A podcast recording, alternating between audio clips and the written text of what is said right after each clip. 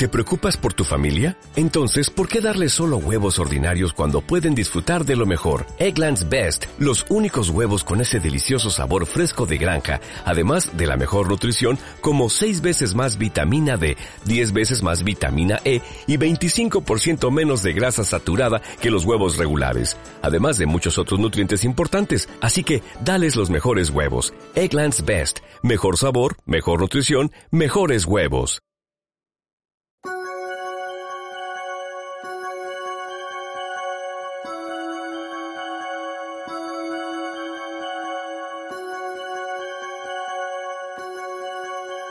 Devoradores del Misterio, la voz del aficionado.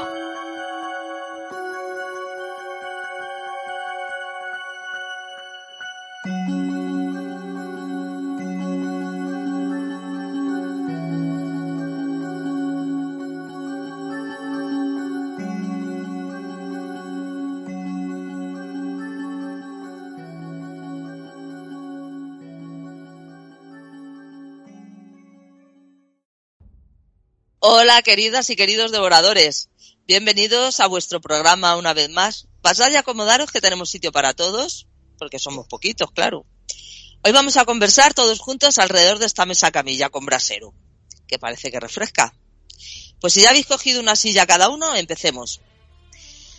Aquí a mi lado, en la silla de pensar, y él sabe por qué, tenemos a nuestro amigo Betejo. Hola, Betejo. Carmen, que te doy mucha guerra, ¿verdad? Venga, hola a todos. No, no da mucha guerra. Es que me gusta poner la silla de pensar. Que soy muy mala yo. En el sillón orejero, cómodo para leer, que es ideal para nuestra bibliotecaria del barrio, vemos a Cristina. ¿Qué tal, Cristina? Bien, aquí con la mantita, con el frío que hace, en el sillón. Un saludo para todos.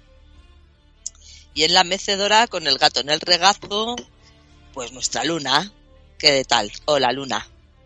Hola, estupendamente, compañeros. Un placer, eh, una nueva charlita entre amigos.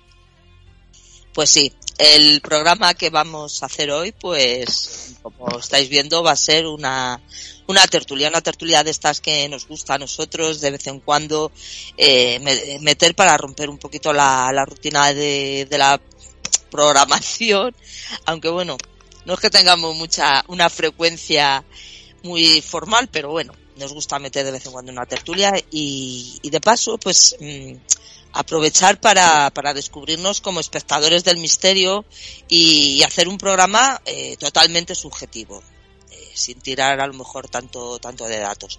Así que sin más rodeos, podemos empezar a contar nuestras cosillas. Veréis, Cristina ha aprovechado unos días para salir a hacer una ruta por Extremadura y nos mandó al grupo unas fotos preciosas de monumentos megalíticos. Y ya sabéis que la prehistoria es una época que a nosotros siempre nos ha parecido pues bastante misteriosa, a pesar de que, bueno, que está estudiada y todo lo que queráis, pero el retrotraernos tan tan antiguo tiene, tiene su misterio. Y sobre todo para nosotros, ¿no? Profanos del tema. Así es que, pues sin más, eh, Cristina, ¿tú te animarías a contar un poquito a nuestros devoradores qué tal ha ido tu viaje y, bueno, tu, tus conclusiones, tus cosas que has sacado? Sí, claro que sí. Ahora mismo os cuento. En principio os recomendaría eh, también buscar vídeos en YouTube porque eh, si se ve de lo que estoy hablando es mucho mejor así visualmente Primero, bueno, empezamos. Esto sería la ruta de los cinco dólmenes de Valencia a Alcántara. Que hay vídeos que están chulos. Es una ruta eh, cortita, que no sé si tardamos dos horas en hacerla, pero vamos, que se anda bien porque el camino es llano y fácil de hacer. Y los dólmenes que están en la ruta, pues a mí me han encantado. Eh, al principio de la ruta eh, se encuentra el, yo voy a decir cómo los han nombrado, claro, se llaman el Dolmen Data 1 y desde el primero que es el Data 1 se ve el segundo que es el Dolmen Data 2 que parecen unas cabañitas como sin techumbre y está muy bien. Y sigues la ruta y ahí por la montaña y está lleno de piedras que parecen que han tirado ahí gigantes, piedras enormes. Y luego se llega al mejor dolmen de esta ruta que, que es el de los mellizos, el más famoso y el que está mejor conservado. Bueno, el dolmen del mellizo, perdón. Y tiene techo, cabaña, se aparece una cabaña con su techo. Te puedes meter dentro, tanto por un agujero, bueno, que, que caberías, por la parte de delante y por debajo. Y luego se sigue la ruta y está en el dolmen Cajirón 1 y Cajirón 2, que el dolmen Cajirón 1 es muy parecido a, a los Data y el Cajirón 2, que es el último, es el que queda menos piedras en pie porque con los estragos de la agricultura que quitarían con la maquinaria piedras para alguna cosa de la zona y se han quedado menos. Y estos son dólmenes funerarios que se han encontrado restos de cerámica, ajuares y sobre todo enterramientos. Y luego al día siguiente, esto ya no es una ruta de dólmenes, sino que fui a ver un dolmen en concreto, que también se puede ver, que hay vídeos en YouTube si se quiere ver, es que ese, dolmen es impresionante. Es el dolmen de la cara, que junto con los dólmenes de Antequera, yo creo que es de los mejores dólmenes que he visto. El dolmen de la cara es un dolmen funerario de corredor, que es eso, como un corredor, como un pasillito por el que se llega a la cámara. Pero todo esto estaba enterrado en una montaña artificial. O sea, como que entrabas como por dentro. El túnelcito hasta el final. Y claro, bueno, luego pues esto con lo han desenterrado la parte de arriba. Pero se nota que a los lados, bueno, a los lados sigue estando la colina artificial. Y, y también tiene piedras a su alrededor. Y luego en su día había una piedra también tapando la, entrada. Y esto eh, se ha descubierto que ha sido sepultura de varios individuos, un, un enterramiento colectivo y usado posiblemente durante más de un milenio para hacer ritos funerarios, desde el neolítico medio hasta el calcolítico final. Y bueno, pues eso, que de los mejores que yo recomiendo, de los dolmenes que yo he visto, junto con los de Antequera, el dolmen de Lácara, es, es impresionante. No paraba de dar vueltas ahí alrededor de la colina, lo mira, entraba por dentro, lo miraba desde arriba también, como tiene la, la llanurita de la colina artificial. Y, y, esos son los dólmenes que yo os puedo recomendar. Si se quiere ver, se quieren ver varios, la ruta hasta los cinco dólmenes de Valencia de Alcántara, muy chulos, y luego el dolmen de la cara. Lo que sí les puedo decir a la gente que nos escucha, yo uso mucho un pro, una aplicación para, es gratuita, está en Android y en iOS. Vamos, la tenéis para iPhone y para Android, que se llama Wikiloc. Wikiloc, como Wikipedia, pero acabado en loc, como localización, Wikiloc. Entonces tú ahí escribes, por ejemplo, el dolmen de la cara y te sale en ruta, te sale la ruta a pie y el, la, y el móvil con el GPS pues te va a guiar por la zona, te dice cuánto tiempo dura la ruta y... Os lo digo porque conforme estaba escuchando a Cristina, estaba comprobando si estaba la ruta en el programa y están. O sea que os desplacé al sitio, escribí en el, la aplicación y ya va haciendo la ruta. Perdonad que quería comentaros esto nomás. Nada, qué chulo. Está muy guay. ¿Vosotros qué le hiciste la ruta andando? ¿Fuisteis andando? Sí. Fuimos hasta el inicio de la ruta en el coche y luego ya andando. Luego ya dando un paseo, sí. Es sí. curioso porque muchos dólmenes están, ¿verdad? En, en no, no, lo sé si tendrá alguna razón, ¿no? Pero están como, como que se puede hacer unas rutas mmm, por ellos, que están como próximos. Sí, no sé si y es... yo hice la ruta de estos cinco, pero hay, había más rutas cercanas, mm. porque hice la ruta esta, pero había otras rutas cercanas que había mucho más dólmenes. No sé si había cuarenta y pico, cincuenta y pico por toda la región. Vamos, que te Mira. puedes liar a hacer rutas y te puedes hinchar a ver todo lo que quieras. Yo hicimos esta porque eran de dos horas y era así fácil la ruta, pero que por este, lo visto hay muchos. Este de la cara impresiona porque estoy viendo sí. fotos en internet ahora mismo y, sí. y hay un, estoy viendo una foto de una chica y si no tiene 5 metros la piedra de altura no tiene nada. Guay, me encantó. Es que luego lo, lo que llama la atención es cómo montarían esas piedras Claro. allá arriba. Yo no sé si es que luego excavaban. Eso hacía. Hay, hay varias teorías, pero la que, más, la que más fuerza toma siempre es la de, la de usar, tapar, colocar la piedra y tapar para colocarla de arriba. Y Sí, luego, de- y luego desterrar. Eso decían de, de desterrarla. Eso digo que no sé si lo harán así, pero es que aún así que se hayan sujetado y fijaros si son años. Que sí que son unas piedras enormes. pues digo, esto parece que la ha movido un gigante hasta aquí. Puede ser, pero es porque no son de protección oficial. Entonces, Claro. pues cuando la hacían, la hacían en protección. Yo el otro día vi, el otro día vi cómo movían piedra en la isla de Pascua haciendo una simulación de cómo, de cómo pudieron colocar los Moai. Y, y impresiona porque los agarran con cuerda y empiezan a hacerlo bailar. O sea, tienen, tienen a la pieza de pie y empiezan a tirar con la cuerda de un lado a otro. Lo he visto yo ese Sí. documental Y- y- también. Y me impresionó muchísimo. Y, y te hace pensar eso, cómo hacen, la- cómo, cómo montan la estructura de piedra, porque eso hay que moverlo, ¿eh? Que, que sí que la tapan, que mueven la piedra, pero que la piedra hay que moverla. Sí, sí, porque esas de los dolmenes suelen pesar toneladas. Por eso, Sí, pero esto hay que moverlo, ¿eh? Hay que llevarlo. por eso, por eso. Es que es, es, es muy impresionante. Y, y sobre todo, ¿qué, qué les motivaría, no? ¿Qué les llevaría a hacer aquello? Sobre todo. Sí, eh, muchas, muchas teorías, sí. sí, Aquí en el museo hay una reproducción de una tumba de aquí de Ibera, me parece que es. Y la han, la, han, la han hecho entera en el museo, la han puesto con luces tenues, con una música así celta y se te ponen los pelos de punta cuando entras. Eh, Ay, a mí me encanta eso. Claro, y te hace, pensar, representa- mu- te, te hace pensar muchísimo eso cuando llega a un sitio así. Sí, Esas representaciones que te, te meten Claro. totalmente en el, en el momento, ¿no? Y en el lugar que quieres. te hace viajar en el tiempo. Sí, totalmente.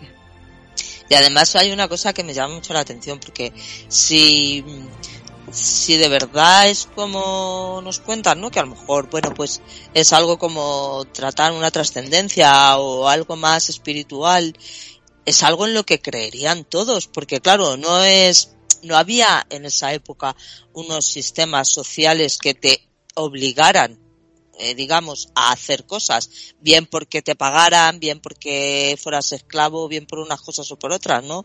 Que estamos hablando de unas sociedades que eran totalmente igualitarias, con lo cual todos tenían que colaborar para hacer esa construcción, o sea, debía de ser algo en lo que todos estuvieran convencidos. No sé si, Sí, yo creo que me, si me explico. Sí, Sí, una idea claro. ¿Eh? sí. Yo creo que estaría más conectados con la naturaleza, con ver las estrellas, porque claro, en, esas épocas. y era algo muy general porque vemos que en toda la península ibérica hay muchísimos restos de dólmenes en todas las... Sí, sí, sí, sí. eh, están repartidísimas, ¿no? Pero bueno, hay en zonas, como ahora dice Cristina, ¿no? Que las hay, hay eh, muchos restos en, en una zona eh, más pequeña, ¿no? Pero Antequera. están, Mm. están repartidos por toda, por toda la Sí, eh. geografía de En España. Antequera, si mal no recuerdo, me parece que pueden estar a unos, a menos de un kilómetro unos de otros. Sí, es que luego están próximos, sí. Y la parte Sí. esta de Cáceres y que también entras en la parte de, de Portugal cercana a Extremadura, también hay muchísimos. Justo en esa zona, eh, entre la parte de Extremadura pegada a Portugal y Portugal pegado a Extremadura, en toda esa franja, hay muchísimos también. No sé si esa, esa zona por algo en concreto. Pero Y claro, esto- también estuve en Portugal el año pasado en la en esa parte que he dicho y también vi unos cuantos. Y había cromlet, cromlet, o sea, de estos Sí, que son como monolitos haciendo como círculos. Sí. Ahí en esa Sí. parte Sí. de Portugal había. Es que hay Aquí, aquí en el País Vasco hay rutas también hechas de cromlechs y de menires, aparte de los, de los dólmenes. Bueno, pero Luna, en País Vasco las piedras las movían a pulso. Claro, las no movían, que eso las no- movían- las las cogían, movían los gentiles, las movían los la- gentiles. las echaban la piedra debajo del brazo y decía, vamos, aquí vamos a colocar la piedra y ya Sí, está. Y abajo eso es- un poco más flojo. Esos monumentos eran cuando los gentiles aburrían desde las montañas, tiraban piedras y eran los monumentos que quedaban. A echar cuatro piedras ahí. Eso cuenta nuestra, cuenta nuestra mitología, sí. Hay muchos de ellos que tienen el nombre de Gentil Subi, ¿no? Puente de los Gentiles, ¿sabes? Así, o sea, tienen su... Sí, sí, porque se dice que eran los, los, los gentiles que eran gigantes, ¿no? Sí. Ahí está la explicación de los dólmenes. de Bueno, esta pues, zona, claro. pues ahí ya vais, queridos devoradores, para, para ir pensando, ¿no? En esas sociedades tan primitivas y como, y como ya trataban de, de expresarse.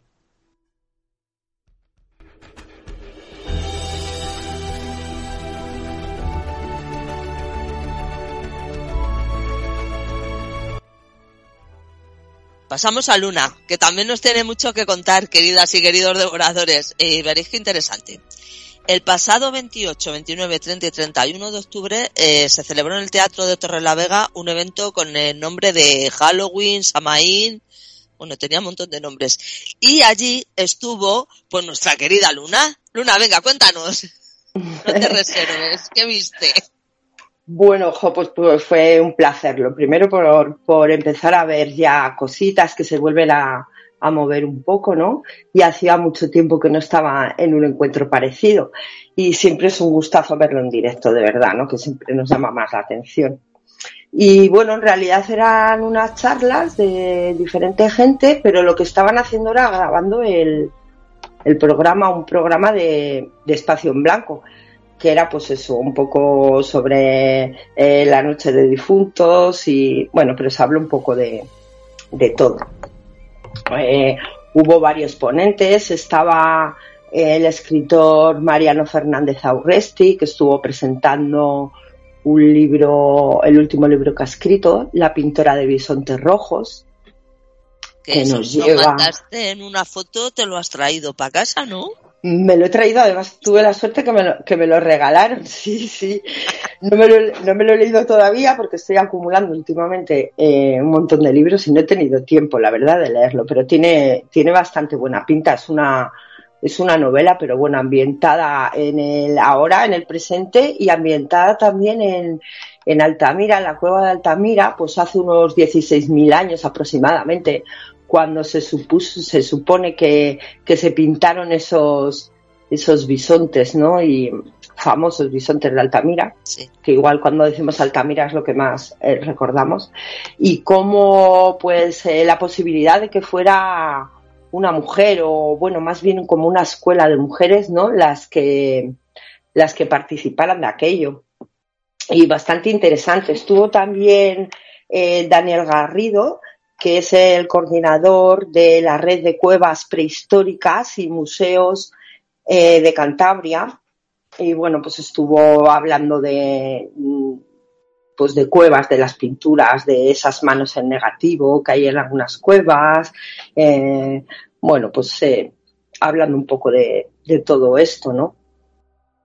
Mm, pues datos muy interesantes. La verdad es que, bueno, tenéis eh, también ahí el programa luego si queréis para, para poder escucharlo porque es muy interesante. No os voy a detallar todo lo que se contó. Sí, que sé, que yo cuando lo oí me acordé de ti y decía, ay, uno de esos aplausitos es de Luna. es que yo suelo escuchar mucho espacio en blanco. A mí me gusta mucho también.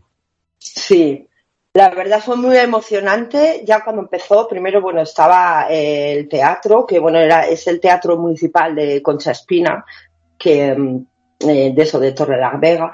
Estaba ya, eh, pues estaba escenificado, ¿no? Como de, de, eso de Noche de Difuntos, muy bonito todo y, y luego, cuando dieron me emocionó mucho como buena devoradora del misterio, porque lleva treinta y tantos años ya el programa de Espacio en Blanco, cuando te ponen la típica música, ¿no? Y oyes esa frase eh, que, que dicen al principio de solo cuando el túnel está la más absoluta, ¿sabes? Es un poco ya emociona y oírlo en directo, la verdad, ¿no? eh, bueno, pues estuvieron hablando de eso, de, de, varias de esas cuevas, de cómo hace, hace muy poquito se ha descubierto una nueva cueva, también con pinturas, eh, bueno, pues hay una importancia eh, cultural aquí en estas cuevas, en Cantabria está, está lleno, la verdad. Y bueno, pues eh, participaron primero estos dos ponentes. Luego estuvo también Juan Gómez, que um, es el conductor del podcast Nueva Dimensión. No sé si os suena, lo habéis oído Sí. alguna vez. Eh, bueno, pues hablaron un poco, un poquito por encima, se nombró eh, eh, que también tiene un libro, escribió un libro, además le han dado algún premio, no recuerdo exactamente cuál, de las cuevas y sus misterios, y como bueno, pues estaban tratando ese tema, pues lo, lo nombraron. Y Juan Gómez estuvo hablando que suele participar también ya en el programa de Espacio en Blanco de vez en cuando y estuvo hablando de, de historias de amigos imaginarios de los niños de, de si de verdad eh, son amigos imaginarios o no son tan imaginarios, de, bueno, pues mm, un poco de esas cosas. Estuvo contando algún caso que conocía de cerca. Eh, y bueno, pues ya os digo, pasaros un poco por el programa para, para oír esos casos que también gusta oír. Vale. Y luego hubo, porque bueno, en realidad se grabaron dos horas, pero bueno, tuvieron suerte eh, los oyentes porque como se cambiaba la hora, en realidad luego el programa duró, duró tres, eh, había una hora extra. Pero bueno, esto ocupó, ocupó la primera parte del programa y después la ponencia seguía con, con unos compañeros eh, y conocidos nuestros del podcast de Cantabria Oculta, que componen el grupo pues Baby, Toño y Juanra, que en este caso, aunque estaban allí los tres, bueno, pues la ponencia la dieron entre Toño y Juanra. Y estuvieron hablando, bueno, pues de la asociación cultural que tienen en Nocan, que se dedican a, trabajo de campo, donde recogen, investigan, eh, dan a conocer y promueven la cultura tradicional de Cantabria. Y estos son parte además de cosas que divulgan en, en su, en su Sí, programa. Ahora han lanzado libros esta gente, ¿verdad? Sí, bueno, es que tienen, eh, con la asociación, tienen ya, es que ya no sé si son tres o son cuatro, que ellos le llaman la revista Aguanaz, que son, eh, pues eso, cosas que, de las que van recogiendo. Al final es poner en papel todo, todas esas, eh, todo ese trabajo de campo que hacen. Y luego también con colaboraciones, ¿no? De gente. Y le llaman revista, pero vamos, que son libros, libros que, libros de, de tienen, no sé, 300 y Yo- pico. sí, yo- a mí lo que me gusta mucho de ellos es que ellos cuando van, cuando en sus libros escriben historias mm, de antropología, historias que recogen en, en Cantabria, es que van al pueblo y hablan con la gente del pueblo y recogen el testimonio, que no es documentación de libros en una biblioteca o a través de internet, no, que esta gente es de los que salen al campo. Claro, No, es no que los antropólogos es así como, como funciona. Sí, pero es que Ah, llevamos, llevamos una temporadilla que, que nos gusta mucho tirar de... Bueno, pero porque es que nosotros como consumidores lo, lo, lo, lo admitimos. Al final se hace lo que nosotros consumimos, que es lo que se habla muchas veces. El antropólogo va a hacer trabajo de campo, luego, ¿verdad? Que hace su trabajo de biblioteca, de reflexión y de documentación, pero tiene una parte muy importante que es trabajo de campo. Entonces, si nosotros tragamos con que nos metan eh, corta y pega, pues nos siguen dando corta y pega. Claro. Eso Pues sí, también por- tenemos por que responsabilizar. Claro, tenemos que responsabilizarnos también nosotros de lo que de lo que consumimos muchas veces. Sí, pero como claro, estamos, en una, estamos en una sociedad de consumo Rápido. rápido, Sí, Pero- bueno, Pues, al final entre- al que le, al que obra le interesa llegar, al que le interesa llegar termina encontrando este tipo de cosas, yo creo. Sí, sí, al final el trabajo bien hecho yo creo que se que se valora. Qué tontería. De hecho, yo creo que, bueno, viéndolo desde fuera, me pareció que Miguel Blanco se quedó bastante sorprendido. Pues mira, es un hombre que lleva muchísimos años oyendo más, o- aunque haya visto mucho, hoy en día, pues eso, eh, son los temas eh, más repetitivos y no es tanta la gente que hace ya este tipo de trabajo, ¿sabes? De, de eso, de campo y de, que, bueno, que los libros al final es una manera de recogerlo todo y divulgarlo para, para ver si puede llegar a más gente, ¿no? Y empiezan, bueno, pues eso, hacen trabajos de antropología, pero al final, eh, hablando con la gente, que es lo que ellos decían allí, ¿no? ¿Cómo empiezas a hablar con la gente de los pueblos que normalmente, pues eso, pues les van preguntando, pues cómo celebraban antiguamente las fiestas, de, por ejemplo, de esta noche de difuntos, y la gente pues te va contando y según se van abriendo, te van contando ya también casos igual un poco más extraños, que como a ellos también les, les gusta estos temas, ¿no? Pues tiran y les cuentan un montón de casos.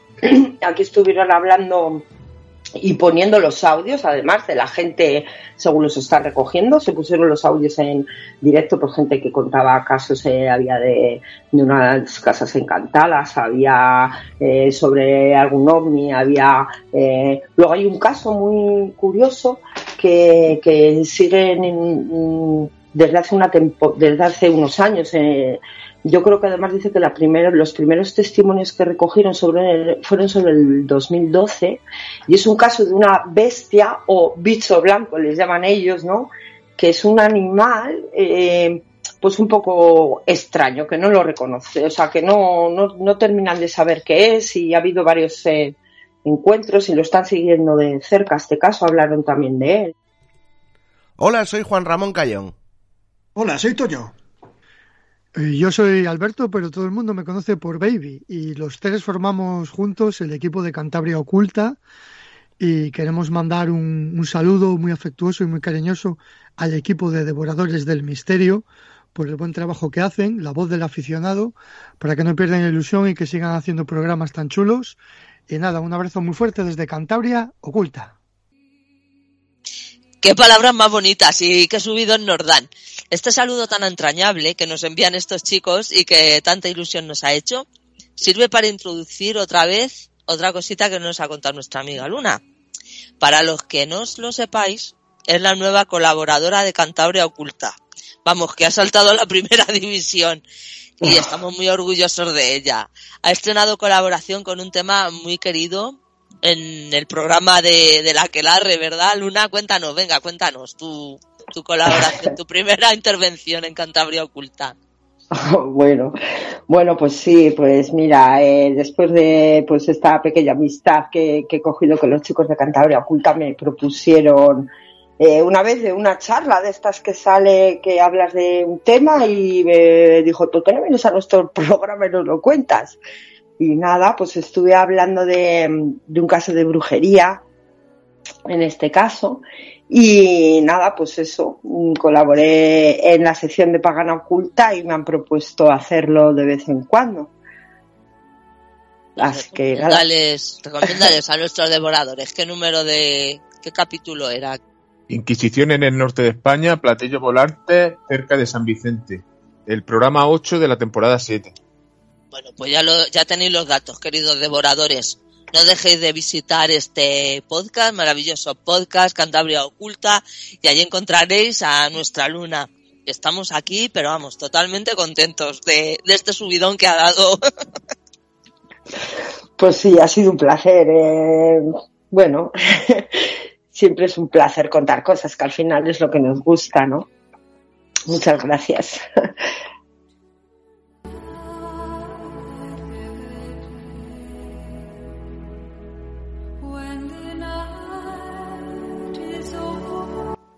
Yo también he andado brujeleando por ahí un poquito, así es que si me permitís, procuraré no aburriros, os voy a compartir pues un par de citas a las que acudí con la intención de, informarme pues sobre estos temas que, que nos gustan.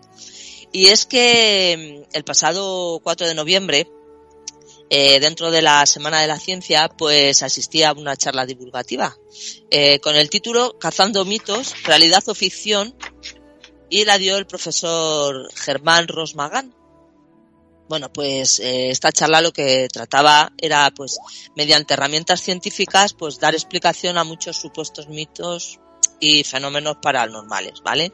Entonces, en, dentro de la descripción de la actividad, pues, eh, se podía leer fantasmas, homeopatía, levitación, astrología, viajes en el tiempo, eh, análisis de cómo la ciencia nos ayuda a entender mejor la realidad de estos fenómenos y qué parte de mentira o verdad hay en ellos. Bueno, pues eh, la charla fue amena, estuvo entretenida y bueno, pues incluso la, la, apoyaron con herramientas multimedia. O sea que estuvo bien. Lo que pasa es que estaba más centrada pues en la refutación de lo que diríamos de, de, de las pseudociencias, ¿vale? Entonces, es que yo pienso que fuera un poco de, de la gente un poco aficionada, pues, a misterio, ocultismo, eh, se engloban mucho en, en estas áreas eh, lo que serían las pseudociencias y, y un poco la charlatanería esta adivinatoria. Entonces, claro, no era lo que yo esperaba. Yo esperaba algo más de mi, de mi gusto, de aparecidos y cosas así. Entonces, no, pero bueno, eh, por, eh, tienen una utilidad estas charlas y, y, por lo visto, que eso yo no lo sabía, es que eh, lo, son los jóvenes quienes más interés muestran, pues, eh, tanto por las adivinaciones y brujería embaucadora como por las pseudociencias en general y algunas pues tan tan peligrosas no como como la homeopatía porque bueno que se crean es que todo es peligroso, porque claro, entras en uno de estos, en un rollo de estos de la adivinación y también pues hay gente que al final eso es peor que los ludópatas. Sí. Les dan todo el dinero que tienen. Entonces, en fin, son peligrosas y parece ser que, que está cotejado por estadísticas que los jóvenes, parece mentira, es- son muy dados a, a caer en estas redes, ¿no? Eh, yo lo que sí saqué de estas charlas, sin embargo, siempre sacas algo que te, que te gusta, eh, fue un poquito que he retomado pues la figura de James Randi, que se, se mencionó y, y bueno, me le recordé un poco y, y os lo voy a traer un poquito a este hombre, porque eh, este hombre nos dejó, además, en- mientras estábamos en el en 2020, el 20 de octubre de 2020, pues, pues falleció este, este hombre. Eh, no sé si os llegasteis a enterar. Eh, este señor, pues nació en Toronto el 7 de agosto de 1928 y no se llamaba James Randi, se llamaba, sí, se llamaba Randall Zwinge.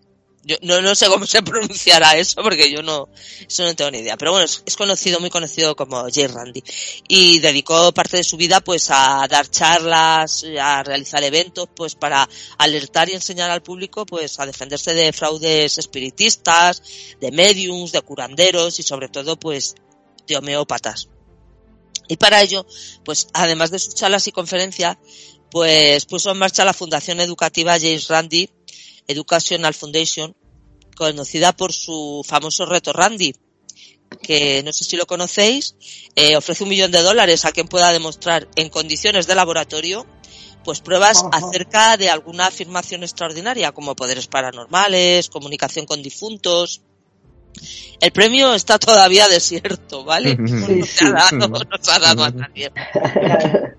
Y es un dinerito, o sea que te sacas, yo creo que de una tacada te sacas más que, que a lo mejor pues engañando a pobres incautos. Pero bueno, el premio está desierto, que lo sepáis, por si os interesa.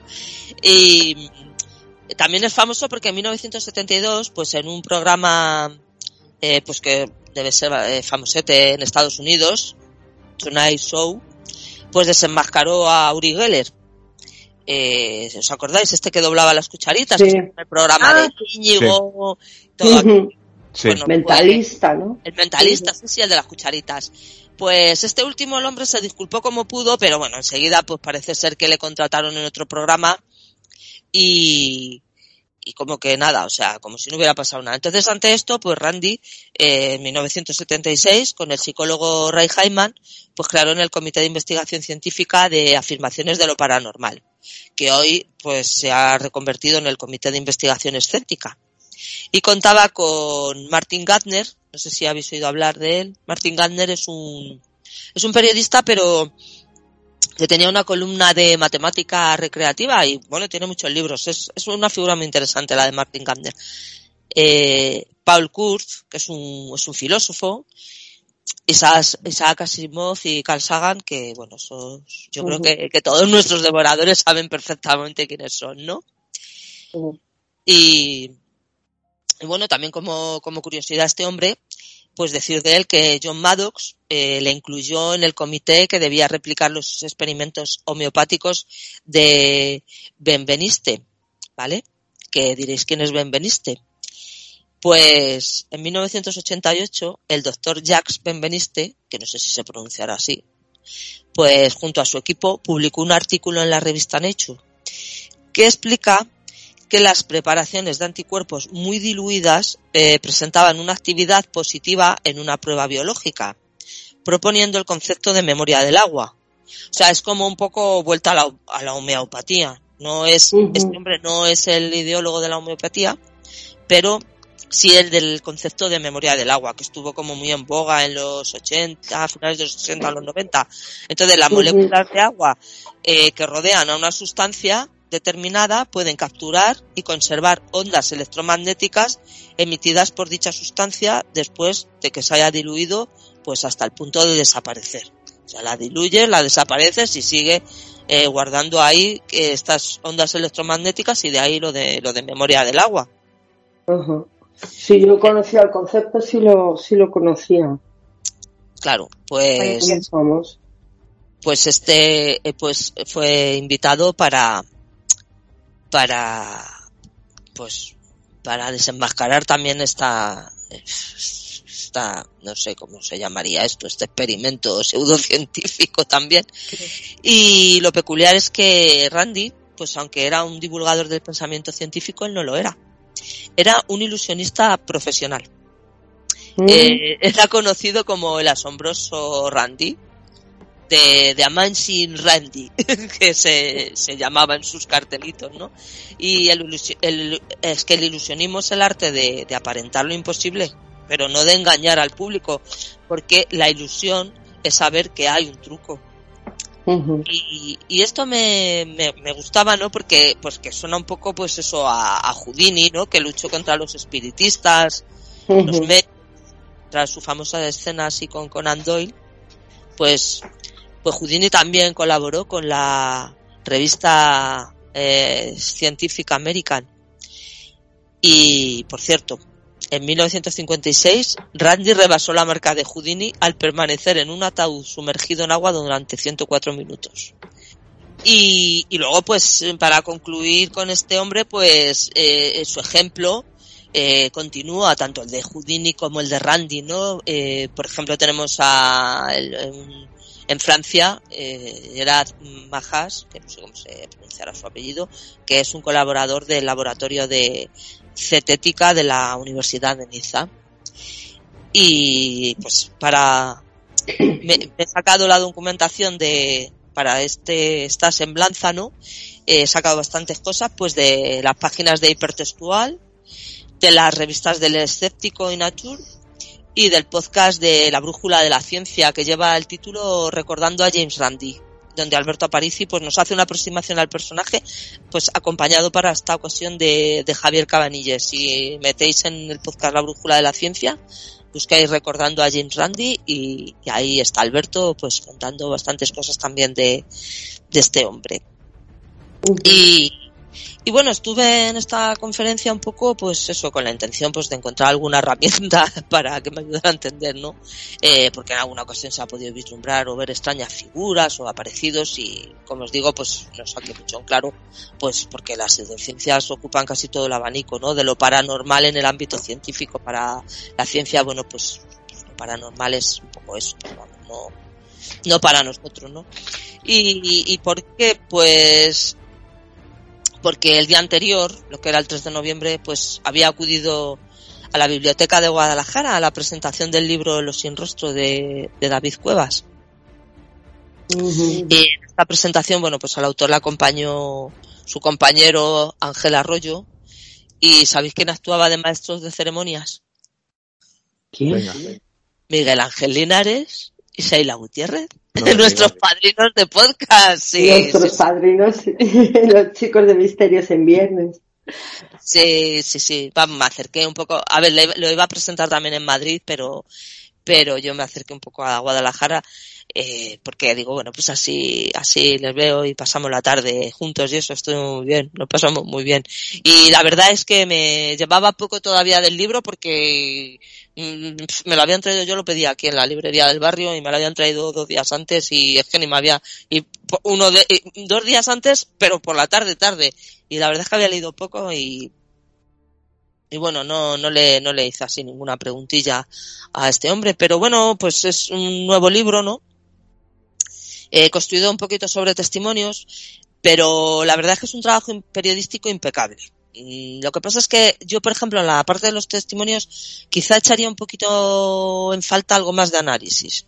Pero claro, el problema, pues que, que claro, los investigadores pues llegan cuando el fenómeno ya ha ocurrido y claro, porque, en fin, si alguien detecta una presencia, pues no le va a decir, oye, espera, que, aviso para que te vea más gente.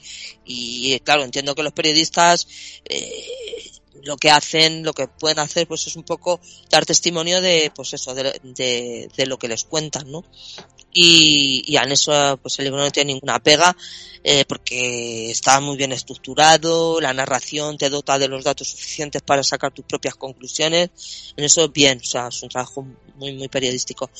Mm, Así es que yo creo, es que yo, para mí, la, la conclusión a la que llego es que yo creo que nos falta, pues, cierta sangre fría, ¿no? Para analizar, pero cier- cierta sangre fría del propio testigo, ¿no? Para analizar qué está viendo, qué, qué experiencia tiene y, y que hace falta, pues sobre todo, entender las sensaciones propias. Entender y analizar yo creo que sería la, la clave. El libro, pues el libro está estructurado en tres partes, los sin rostro, los con rostro y con mucho rostro. Eh, sí, no, pero eh, yo, por ejemplo, según va avanzando el libro, pues se va poniendo bastante mejor, por ejemplo, porque eh, mm, hay un capítulo dedicado a Gravandal, que yo quizá esperaba un reportaje un poquito más sesudo, como a los que nos tiene acostumbrados Cuevas. Eh, por ejemplo, pues ya hemos oído muchos el, algunos casos ahí en dimensión límite, como cómo lo investigan hasta el fondo. Y bueno eh, casi lo que te aporta el libro pues lo podemos encontrar sabes en la en la edición digital del mundo. Pues que lo firma el propio autor con el titular Maricruz. Al final no sabes si te lo estás imaginando pasó realmente quizá lo hemos mentalizado ese es el titular y, la fecha es del 27 de junio del eh, del 21 a las 23 y 44 que lo tomé el dato porque sí, sí. y es, es, es, es, prácticamente lo mismo. O sea, es lo que hizo para el periódico, pues está en el libro igual.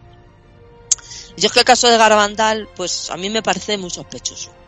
No sé vosotros qué opináis. Pero yo, yo, yo opino que todos los casos de apariciones marianas son sospechosos porque siempre el testimonio de los que han visto la aparición mariana es filtrado por el cura del pueblo, pero es que son todos iguales, es el calco. Y una vez que el cura del pueblo lo filtra, les dice, oye, vosotros lo que habéis visto ha sido a la Virgen. Sí, Ahí sí, no bueno, les pregunta, eso- niño, no había estado chupando los sapos Sí. ni había estado tomando No, nada. No, no, siempre han visto a la Virgen y luego además siempre se mediatiza mucho y se lleva pues a un mensaje Sí, siempre ideológico incluso, eso sí. Pero es que en este, me- yo lo que me encuentro también muy sospechoso es mm, eh, las tres, de- tres niñas eh, se marchan a los Estados Unidos. Hay una asociación, no no sé qué, una Sí, fundación. sí, los americanos, los americanos. No, los sí, sí. apuntando Ah, por un tubo a mí me olía, Sí, sí. me olía, me olía mucho, me olía mucho. Entonces yo pensé que, digo, a ver si sacamos aquí alguna cosita, a ver si este hombre ha rascado un poco, pero bueno, Más de lo mismo, ¿no? Un poquito más de lo mismo. Si es verdad que esta mujer eh, está un poquito escéptica, luego es verdad que como que no, sí, pero no. A mí hay una cosa que me llama mucho la atención y es que su madre, la mujer, se ponía mala, se ponía mala con la historia de, la aparición y yo me pongo en el lugar de esa madre no me extraña. Y, y bueno, mm, es un poco a, a tu análisis. O sea, eh, yo lo que veo un poquito al final a tu análisis. Eh, otro caso también llamativo que nos narra un poco, pero que yo creo que él lo ha dicho, él lo va contando en toda la, porque le he oído, mira, le he oído en Espacio en Blanco, le he oído donde los chicos, le he oído en varios programas, no ya no sé, en la cóbula, y él siempre habla también el del, del familiar de esta niña asesinada, Marta del Castillo. Él habla con un familiar que le cuenta que tienen otro familiar que es el realmente el que vive la, la experiencia. Y bueno, eh, no sé, no lo sé esto cómo iría. Y luego también está muy bien, pues el caso Vallecas, eh, bueno, ya sabéis, eh, muy impecable él para sus cosas. Y el caso Vallecas me hace mucha gracia porque lo engloba en los con mucho rostro. En el apartado los con mucho rostro. Y bueno, pues, creo, pues, Ay, sí que hicieron, hicieron un trabajo, yo sí que lo oí ese y es uno de los trabajos que me acuerdo siempre porque me pareció muy buen trabajo el que hicieron en, en ese podcast con, con, con Sánchez Oro, es Sí, sí, sí, sobre sí, el caso. Vallecas, la verdad. Sí, es un- sí. que he visto cómo te los ponen así cronológicamente se ve todo mucho más claro, no más fácil de ver. Sí, sí, sí, sí.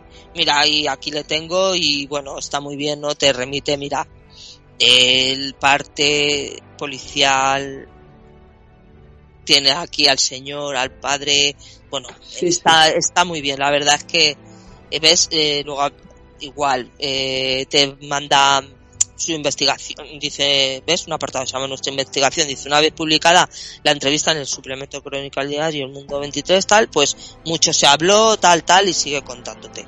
Y ves, de cuando lo investiga con Juan José Sánchez Oro, tienes aquí al forense, las explicaciones del forense y luego dos códigos QR, pues igual para mm, que te enlazan con dimensión límite.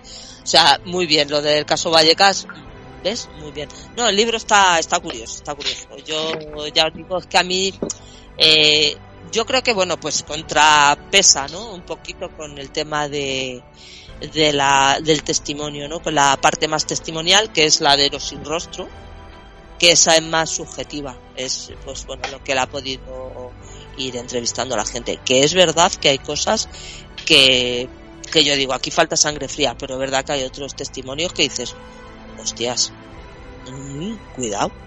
Ya. pero bien, o sea, lo que pasa es que es verdad que, que esperas a lo mejor un poco de análisis. Entonces lo que me gusta sí es que es ese equilibrio que, que ha tenido entre, entre explicarte cosas, entre la labor de investigación y la parte testimonio. Hola, soy David Cuevas y quiero mandar un fuerte abrazo a los eh, devoradores del misterio.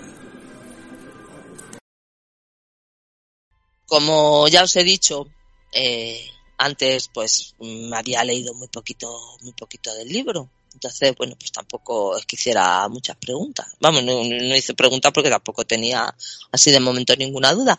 Pero sí me saltaron pues una serie de preguntas, ¿vale? Que me traté de responder mentalmente, eh, porque no, no eran a lo mejor para, pues para decirlas públicamente, ¿no?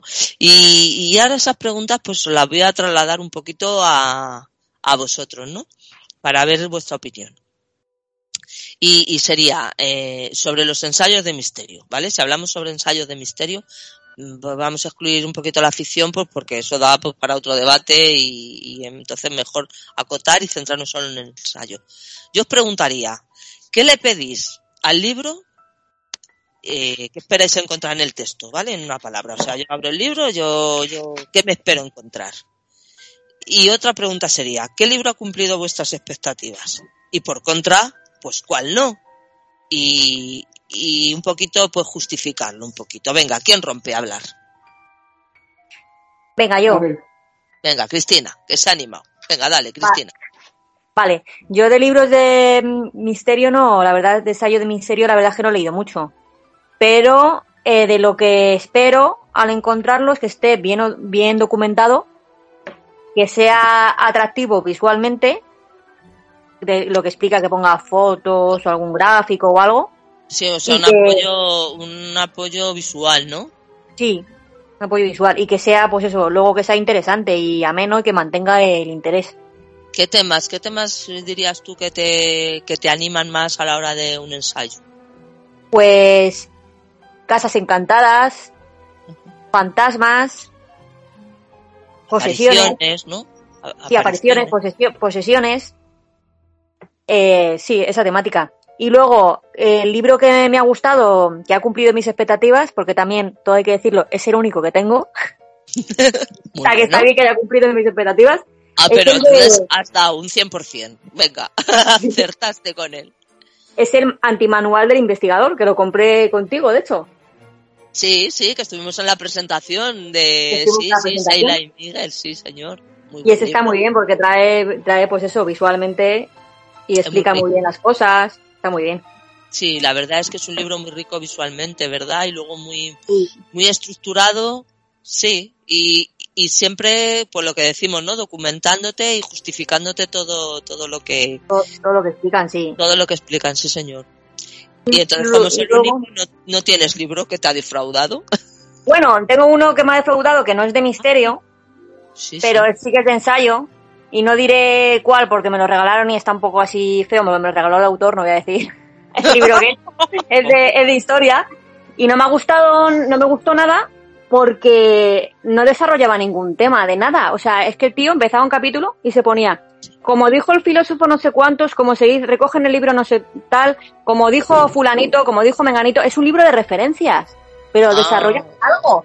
Dime, cuéntame algo, dame una opinión. Y luego al final del capítulo ya me pone las referencias de donde has documentado la bibliografía. Sí, No, no, es, un es un libro de, de edu- es un libro solo de documentación.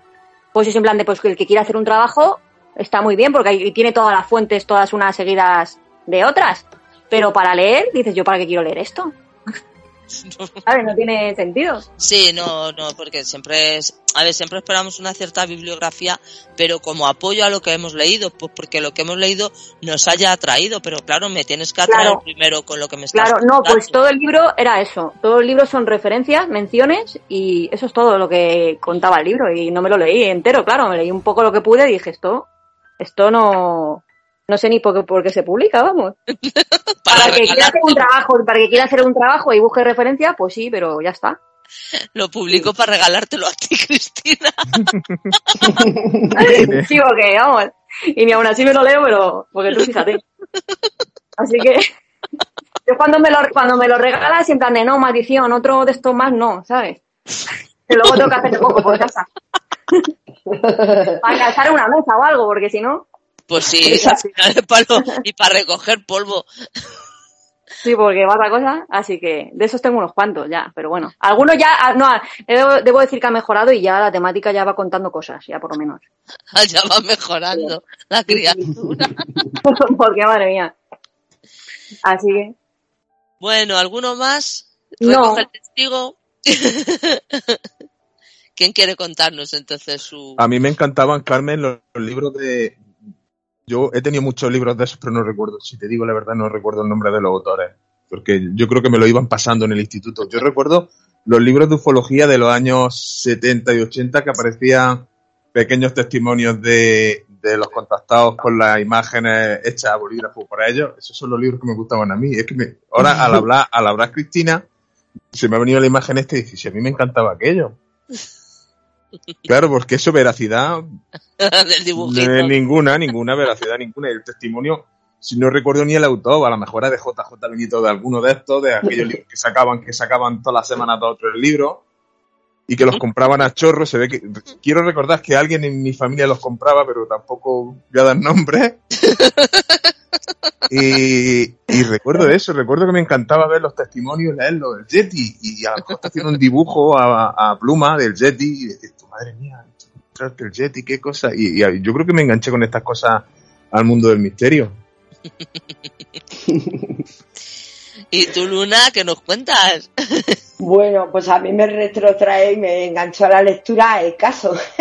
El caso, el caso, ¿verdad? Yo era mucho del caso, me encantaba.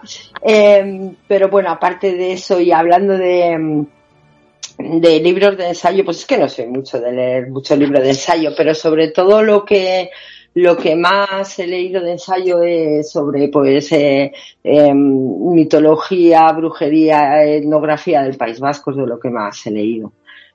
Y eh, bueno, por suerte casi siempre me he quedado satisfecha, porque como me he leído Barandiará, un poco como los orígenes, ¿no? Que en realidad cuando, cuando voy a leer un, libro de ensayo es lo que busco.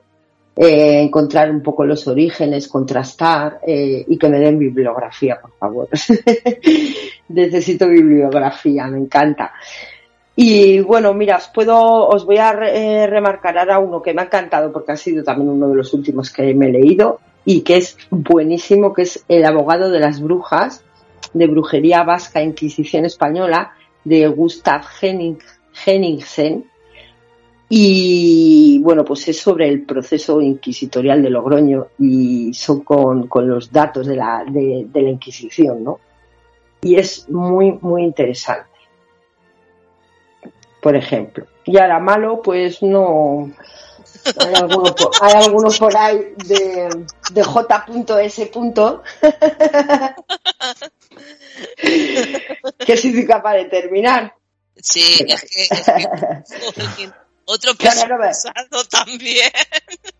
Lo tengo por ahí, bueno, pues porque ya tiene su hueco, no soy de tirar libros, pero bueno, lo terminaré regalando ahora, no sé, lo tengo escondido y no recuerdo ni cómo se titulaba, pero era varios sobre casos, era sobre, recogía varios casos, pero no, no me gusta la manera de, no me, no, no, no me gusta, no me engancha, no, no me ha llegado.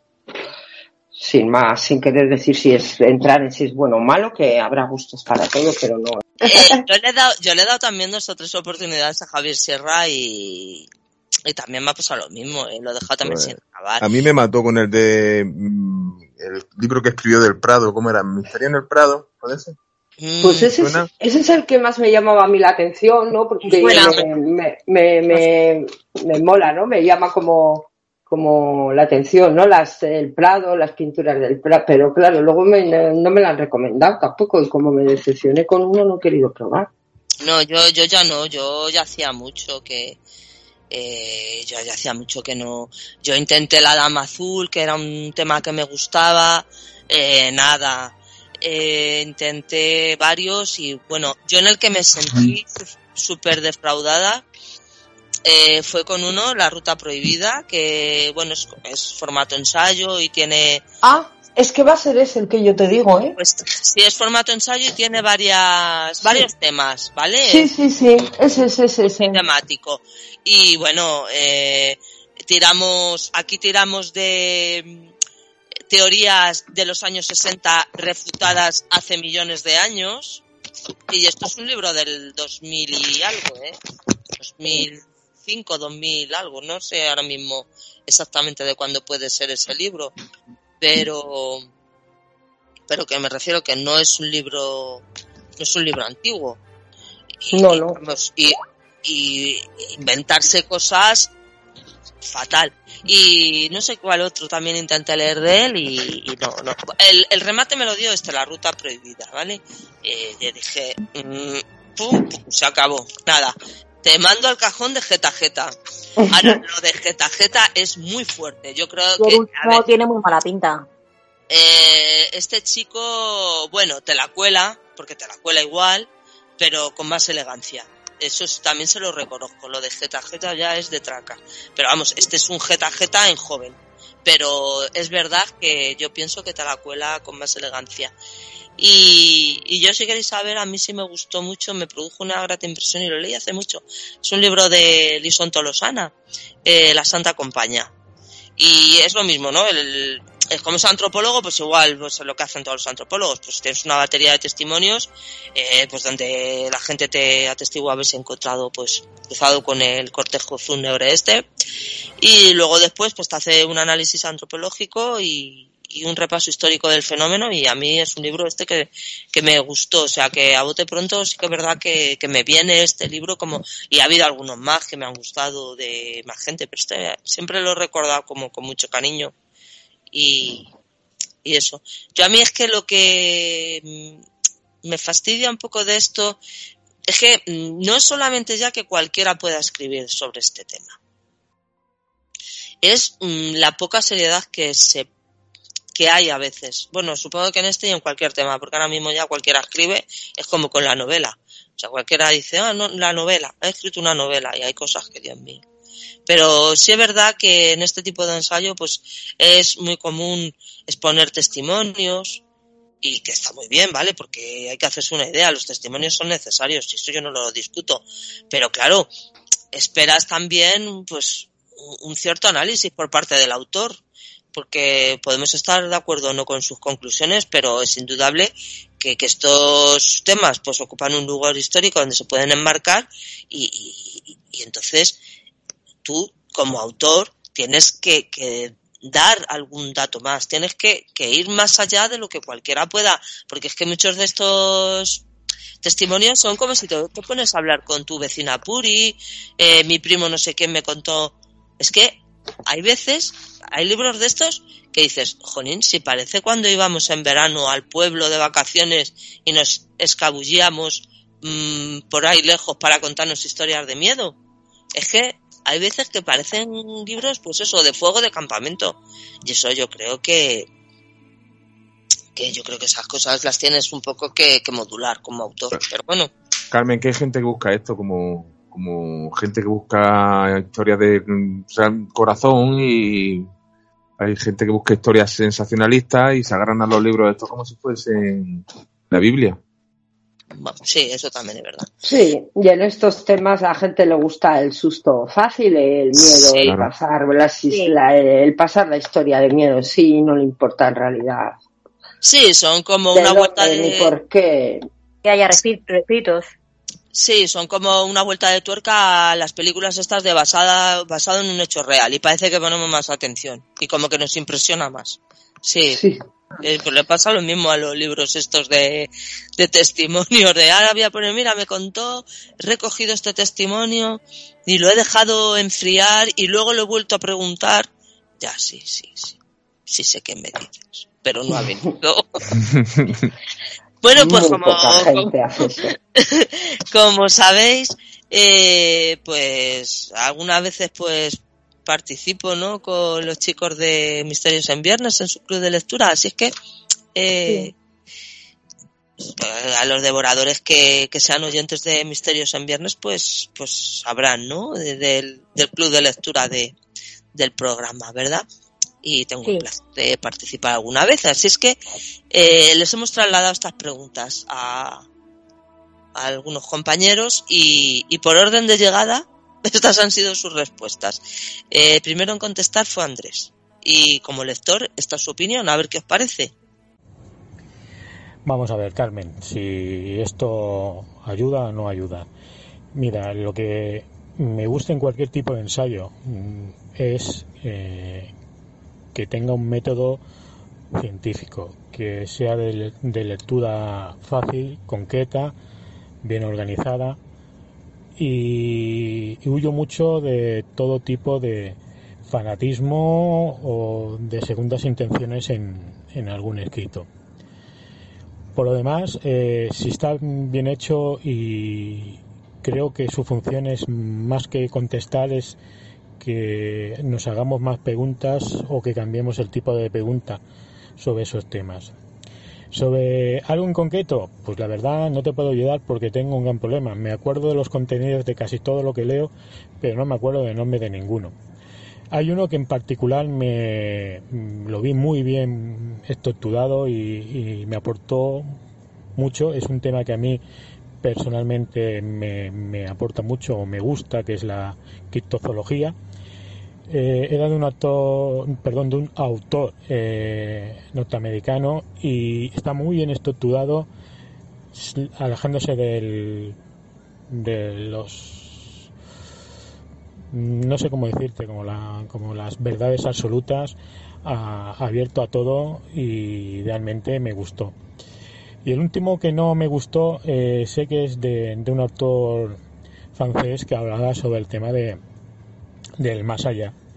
Mm, Y no sé, desde el minuto uno intentaba hacernos que, que como los seres humanos somos energía y la energía no se destruye sino se transforma, eh, montaba un cidio y un cerco, y ya no solo sin pruebas, sino que realmente era bastante fangoso de, de leer. Por lo demás, eh, yo con una persona que tiene una mente más bien eh, científica eh, y amante del, del orden, lo que me interesa en cualquier texto es que tenga orden y, y poco más. No sé si te sirve, pero es mi mínima experiencia en el mundo del misterio. Bueno, ¿algún Bueno, yo- comentario, chicos? ¿Alguien quiere apuntarle algo a Andrés? Nada muy destacable. Al final busca, No. pues eso. Sí, Ahora sí. Sí, yo creo que es un poco redundar en lo que, en lo que Hmm. vamos al final, un poco todos, ¿verdad? Sí. Hemos hablado, sí, porque no concreta así. No habla de ningún caso así en concreto, pero sí, vamos a ver lo que hemos ido hablando. Sí. Bueno, pues pasamos si queréis al siguiente audio. Este nos lo envía Marcus Polvoranca, ¿vale? Y tenemos en este caso una opinión del lector, pero un lector que además es escritor, eh, creador del Padre Ventura, que es protagonista de una serie de novelas que desde aquí os recomendamos, queridos oyentes. Bueno, he de decir que me ponéis en un compromiso porque, sobre todo, en relación a- al libro que me haya podido decepcionar, no soy mucho de, o por no decir nada, de hablar de mal de ningún libro porque tengo la creencia de que es posible que hablando mal de algún libro o dando una mala crítica pueda alejar ese libro de, alguien a quien ese libro le pueda servir de mucho, le pueda gustar y le pueda aportar. Entonces siempre me mantengo muy cauto. En este caso, bueno, voy a atreverme, pero sobre todo porque es con un final feliz. Eh, el libro que me decepcionó es un libro que creo que publicó en castellano la editorial Ciruela, pero que yo leí en, en inglés. Es de un autor que se llama Roger, Roger Clark. Es una historia natural de los fantasmas. Y quiero decir que me decepcionó porque eh, se limita mucho al, ámbito anglosajón. yo lo abordé o lo adquirí pensando que realmente se trataba de una historia general de, de los fantasmas y hay que decir que se limita mucho al ámbito anglosajón. Decía que tenía final feliz esta crítica porque, bueno, a pesar de eso, a pesar de esa pequeña decepción que fue para mí el ver que el espectro eh, que abordaba el, libro estaba muy limitado a un ámbito geográfico y cultural, es un libro muy útil precisamente si te interesa esa parte de la parapsicología y de, de la historia de los fantasmas y de la investigación parapsicológica en el mundo anglosajón, que en realidad, también es justo decirlo, ha sido la más avanzada hasta tiempos presentes. ¿no? Es una cultura que vive muy profundamente esto y casi podríamos decir que en los tiempos modernos son los inventores de toda, de toda esta subcultura de lo paranormal. Esto en cuanto al libro que me, ha, me pudo decepcionar en su momento, en cuanto al que me, me, agradó mucho, es un libro clásico entre los libros que yo suelo recomendar siempre, que es el, el libro Realidad Daimónica de Patrick Harpur. Es un libro editado por Atalanta que eh, fue un libro con el que me topé sin tener mucha idea, una idea muy clara de qué es lo que me iba a contar y la verdad que me cambió la vida por la manera en la que aborda también los fenómenos sobrenaturales y que además de, aportar casos o fundar su, fundamentar su, su argumentación en, hablar de, múltiples casos, de, múltiples disciplinas y de muchos estilos y, tipos, eh, de alguna manera avanza también una, que es lo que más me gusta a mí, ¿no? En, realidad, el, hecho de que avanza una teoría filosófica o una, eh, una posible explicación dentro del marco filosófico, metafísico a, a los fenómenos paranormales. Y como digo, fue una sorpresa y un libro que se ha convertido en libro de, cabecera para mí y durante mucho tiempo, un libro que me fascinó y que he releído unas cuantas veces y, recomiendo. También el de Una historia natural de los fantasmas, por supuesto, sabiendo eh, eso, que se limita al ámbito anglosajón. Y nada, muchas gracias por la, por la invitación y encantado, como siempre, de hablar de libros. Pues yo, fíjate, ahí sí tendría, porque curiosamente me pasa lo que, un poco lo que El de la historia natural de los fantasmas, yo lo tengo descargado, me lo descargué y no lo terminé. Eh, no puedo decir que esté mal ni que esté bien. Es cierto que yo me paso lo mismo, porque todo este ámbito anglosajón es cierto que lleva mucho avance sobre nosotros, lo que es en investigación de aparecidos, de casas encantadas y todo este tipo de cosas. Y también me pasó un poco lo que a Marcos, me acerqué un poco al libro por eso. Y yo me, yo lo dejé, mm, lo primero, porque cuando lo tengo físico parece como que te recuerda, estoy aquí no me leído, pero ahí en el, en el ebook como que se queda y ahí se muere. Si no te atrae, pues se quedan ahí y ahí se quedan olvidados. Entonces no, no terminé de enganchar con él porque es verdad que le veía como muy subjetivo, el señor parece que vivió en una antigua abadía, parece ser que vamos a encontrar con ciertos fenómenos y hasta que entraba en harina yo eh, había mucha vida personal, no, no terminé. Siempre he dicho, lo tengo que retomarle, pero nunca, al final nunca le he retomado. Y lo que dice de Patrick Harpur, ese libro le leí yo hace mucho, de hecho ese sí le tengo, le tengo en papel, y es un libro buenísimo. Yo no he leído la teoría de la distorsión de Caravaca, pero vamos, viene a ser un poco eh, la, un, eh, lo que hace es un, digamos, un sistema filosófico mm, que viene a decir que todos esos aparecidos que tenemos, o visitantes de dormitorio, o contactados o todo lo que sea, pues viene a ser un, mm, un poco al final pasado por el tamiz de cada uno de nosotros y nosotros le damos la realidad que, queremos que sea. En la edad a lo mejor media, eh, una visión más medieval eran los demonios, pues los visitantes y teníamos los incubos, los sucubos y todo eso. Y a lo mejor ahora es más actual, pues decir, es un ovni. Mm. Entonces, eh, y luego lo, lo bueno que tiene es que al ser filósofo sí que es verdad que te pueden marcar estos, estos hechos o estas realidades eh, que vive alguna persona, pero mm, ellos solos, sin ningún sin ninguna otra presencia, sin ningún testigo, digamos, pues mm, en un ámbito más, más filosófico, que es al final donde se quedan todas estas cosas, en el ámbito de la filosofía. Eh, pues igual que tenemos la metafísica, la escolástica y todo esto, es que al final es lo único que te puede dar, digamos, una especie de explicación. Hablas del libro de, de realidad daimónica, ¿no? Sí. Y ese sí es muy, muy recomendable. Yo sé sí también lo recomiendo a, a todos los devoradores que, que quieran, no sé, pues ver esto desde otro prisma. Sí, profundizar más en ello y darle esos otros puntos de vista, ¿no? Yo este libro sí lo he oído muchas veces recomendar, la verdad. Es como uno, uno de los imprescindibles, ¿no? Quizás. Sí, sí, sí, pudiera ser. La verdad es que la eh, Atalanta tiene muy buenos libros en esta temática, ¿sabes? Tiene, de hecho, la única novela alquímica que hay, que es eh, Mercurius, es de Atalanta. O sea, tiene, tiene muchas cosas muy buenas Atalanta y, y publica bastantes cosas de Patrick Harpur, que bueno, pues es un filósofo que, que se atreve, ¿no? Como a adentrarse un poco. ¿Ha apuntado en este queda? mundo. Es muy bueno, sí, es bastante recomendable. Pues si os parece, si nadie más tiene nada más que decir, pues pasamos ya al tercer audio, ¿vale? Pues es el último. Por último pasamos a Sheila y Miguel, que son los directores del programa de radio Misterios en Viernes, que podéis encontrar en Radio Color los viernes a las 11 o en su versión podcast, como más os guste. Y son autores también de dos libros de esta temática que estamos tratando ahora mismo, que sería el ensayo. Y el último que han publicado es el que hemos comentado ahora con Cristina, que era el antimanual del investigador. Y oigamos a ver qué nos cuentan. Muy buenas, devoradores. Soy Miguel Linares y conmigo está, como siempre, Sheila Gutiérrez. Sheila, hola. Muy buenas, chicos. Bueno, pues vamos a responder a las preguntas que nos hizo Carmen. Y la primera que nos decía era que qué esperas encontrar cuando lees un ensayo sobre misterio, ya sea ovnis, aparecidos, espiritismo, psicofonías. Venga, empieza tú, Sheila. Aprender y después preguntarte mucho más.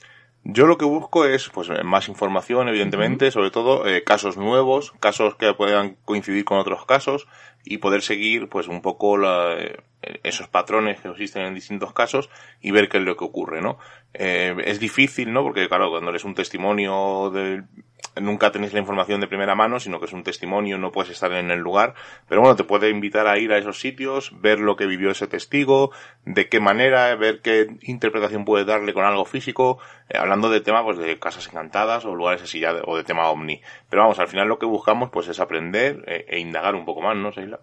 Además, a mí también lo que me gusta cuando, cuando abro un libro en el que es un ensayo, me gustan mucho los estudios que aparecen en él. Me gusta mucho, aparte de los casos, cuando se va un poco más allá y cuando nos vamos un poco más a la parte científica o al laboratorio o cuando se expone, me encanta cuando dice, se ha cogido un grupo de 120 personas en las que la mitad eran creyentes, en la que la mitad no y al final han salido eh, estos resultados. Para mí los estudios también son muy importantes porque nos hacen ver cómo funciona, cómo evoluciona el fenómeno, ya sea eh, del campo eh, del que estemos leyendo en ese momento, pero sobre todo el, el conocer, el aprender nuevos casos, yo creo que es algo que a los dos nos fascina, incluso volver a recordar esos antiguos con los que hemos crecido y yo creo que, que sobre todo el objetivo es el aprender y yo creo que va de la mano el seguir preguntándote, claro.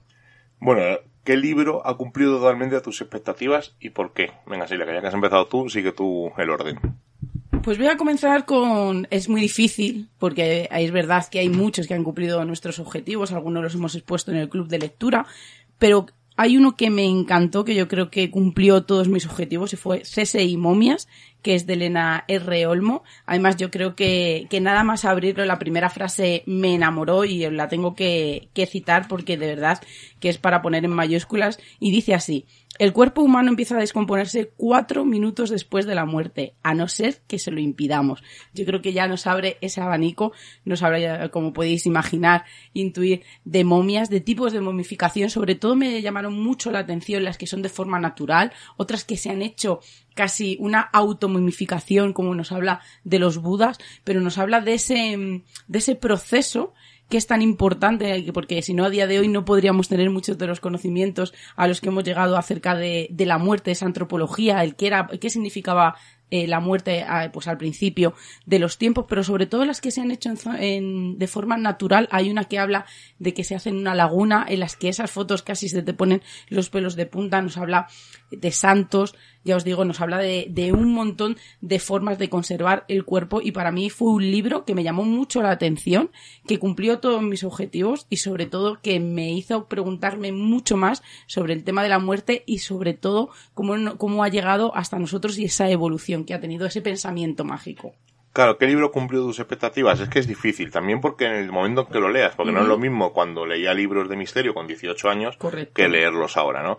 Entonces, hace mucho tiempo, pues yo siempre me digo, mi libro de cabecera, pues eh, estoy bien de JJ Benítez, que sé que le encanta Carmen, eh, Enigma sin resolver de Iker Jiménez, eh, Más allá de la vida de Raymond Moody, son libros que para mí han sido de cabecera siempre. Y luego ha habido libros que, claro, eh, con el tiempo pues te vuelven más exigente o muchos de los casos que has leído ya te cuentan. Pero, por ejemplo, Objetos Malditos de Javier Arries, pues colmó mis expectativas. Magia en el Antiguo Egipto, yo también lo hubiera puesto como ejemplo. Incluso el último de Benítez, el de mis primos, me ha gustado, me ha dado una sensación buena, porque al final son nuevos casos, algunos los conocía, pero casi todos eran algo novedoso y me parece interesante. Entonces, claro, es difícil, ¿no? ¿Qué libro ha colmado tus expectativas? Pues es muy difícil. De hecho, hay una amplia selección. Y ahora, ¿qué libro no ha colmado tus expectativas? Pues yo tengo dos por excelencia.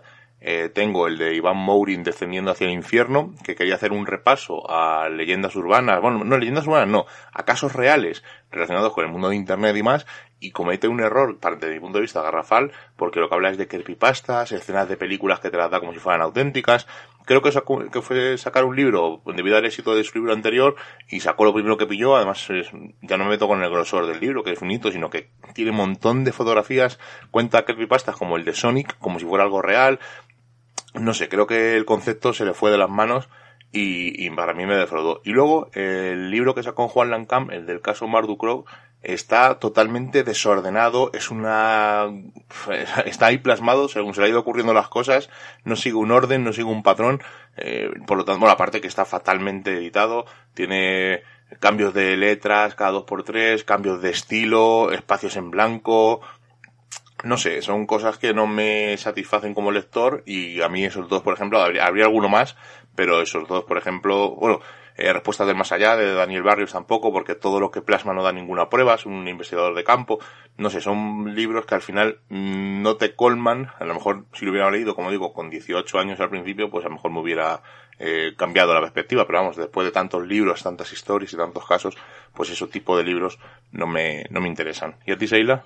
pues pocos no han cumplido, no mi objetivo, sino que a lo mejor a lo largo de esa lectura sí que he ido sacando algunas eh, ideas o, algunas, vamos a decir, algunas pinceladas que no, esperaba encontrarme al principio y al final creo que, que todo libro tiene su esencia y que a veces no, no llegamos a encontrarla, pero hay uno y yo creo que los que me conocen ya lo saben, lo he dicho en alguna ocasión y fue el retorno de los brujos.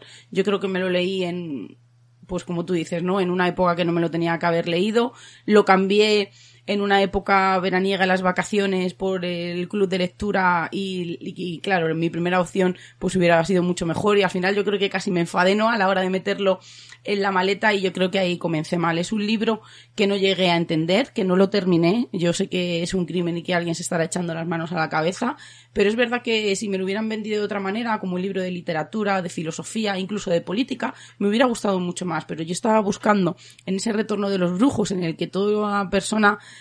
eh, que ya está instruida en el mundo del misterio dice que es una obra maestra y yo estaba buscando pues casos, esa forma de vivir el misterio, esa forma de, de ver cómo hemos, cómo ha evolucionado o cómo era el pensamiento, ¿no? Hace, hace unos años y yo veía que no llegaba, no llegaba, no llegaba, no me llegaban esos casos, no me llegaba esos grimorios, ¿no? Que, que hay alguna gente que dice que aparece en él. Entonces, eh, yo creo que, que ha sido el libro que no ha cumplido mis expectativas, pero quizá eh, parte de culpa la tenga, la tenga yo, pero bueno, yo creo que como, que como bien dices, quizá en vez de haberme lo leído con 18 años, me lo tengo que leer con 51 y llegar al momento ¿no? en que encuentre esa esencia.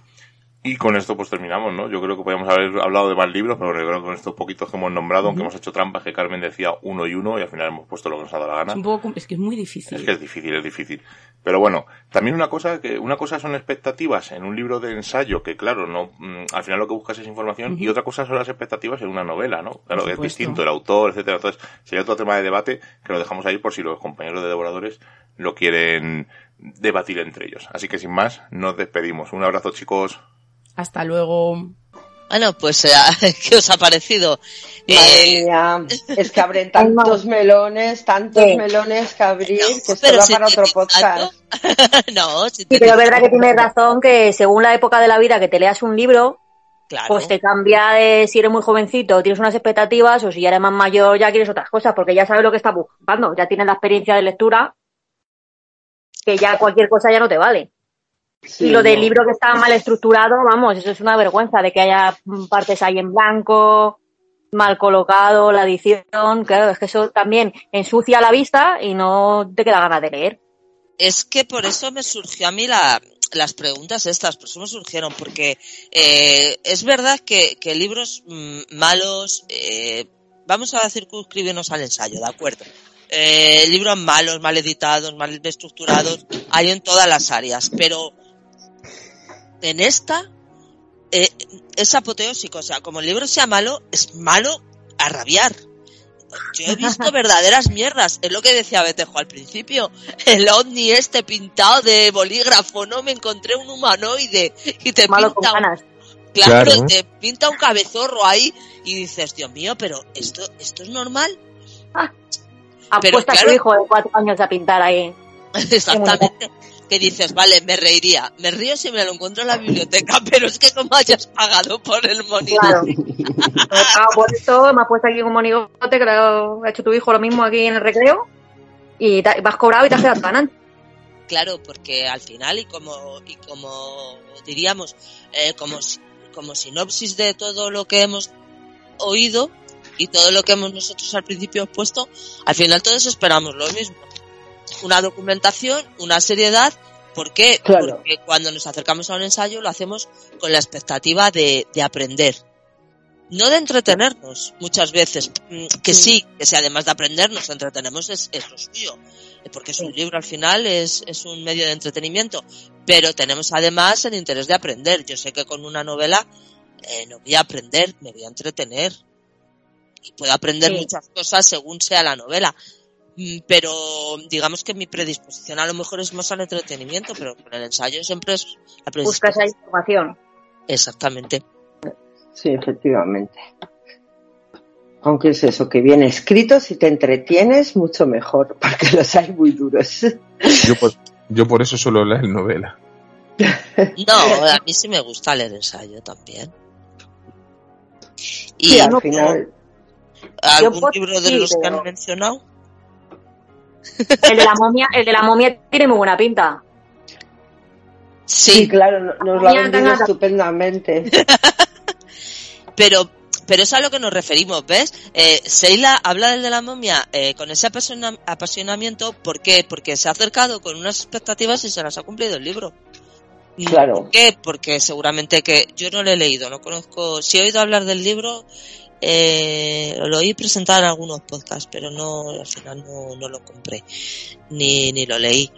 Mm, y ahora ves, ahora estoy pensando, jo, pues sí, pues se lo tenía que haber comprado, a lo mejor porque ¿Por qué? Pues porque te acercas con unas expectativas que pues se las ha cumplido, le ha ilustrado, le ha contado cosas que no sabía, le ha metido en el mundo este de pues de, de las momias o de por qué se momifican los cuerpos. Y entonces es lo que nos encontramos cuando un libro nos cumple las expectativas, es entusiasmo.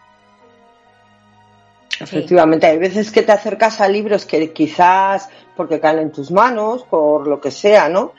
Y que no, igual no es tu, tu tema o lo que tú, o algo que te llama la atención, pero efectivamente te lo cuentan de tal manera y te lo hacen ver de tal manera que mm, te, te gusta al final el libro, ¿no? Porque lo ves que, que está, pues eso, que está bien desarrollado, ¿no? Bueno, chicos, pues yo espero que hayáis pasado una muy buena tarde, que os haya divertido el, Mucho. eh, que os haya divertido pues el, el tema o lo que hemos tratado, nuestra pequeña tertulia. eh, que nuestros devoradores hayan sentido como, como en casa, porque son poquitos. y bueno, yo creo que, que podríamos ya ir cortando si queréis. Bueno, pues nada, un placer, eh, un placer como siempre. Al final una charla, una charla de amigos y que espero que, que nuestros eh, devoradores oyentes disfruten también. Claro, nosotros tampoco no pretendemos que sea otra cosa más que una charla entre amigos. Pues nada, si, si lo habéis, si lo habéis disfrutado, si os habéis divertido y si nuestros queridos devoradores han estado como en casa, hemos cumplido nuestras expectativas. Y nada, pues hasta el próximo programa que ya sí será un poquito como nuestro formato más, más habitual. Pues que ha sido muy divertido, lo hemos pasado muy bien y espero que hayáis disfrutado todos tanto como nosotros. Y nos vemos ya en el programa que viene. Un saludo. Hasta el siguiente encuentro, chicos. Gracias, sonrisas y amor. Un saludo para todos. Bueno, chicos, pues eh, esperándoos con la misma ilusión que siempre en nuestro próximo programa. Hasta siempre.